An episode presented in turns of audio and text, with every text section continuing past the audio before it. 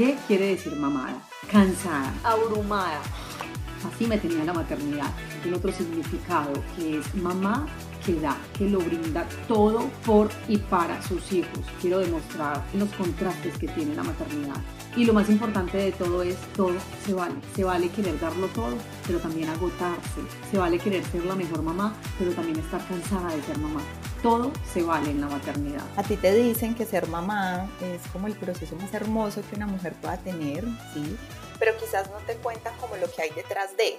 Y por eso es este podcast, porque yo sé que usted se siente identificada, yo sé que usted, si ha venido escuchando cada uno de los episodios, es porque de alguna manera esta información la toca y eso me encanta. Ese es el propósito. Sigan conectados cada jueves con nuevos episodios, con nuevos temas de interés para todos y para todas. Un abracito, chao, chao.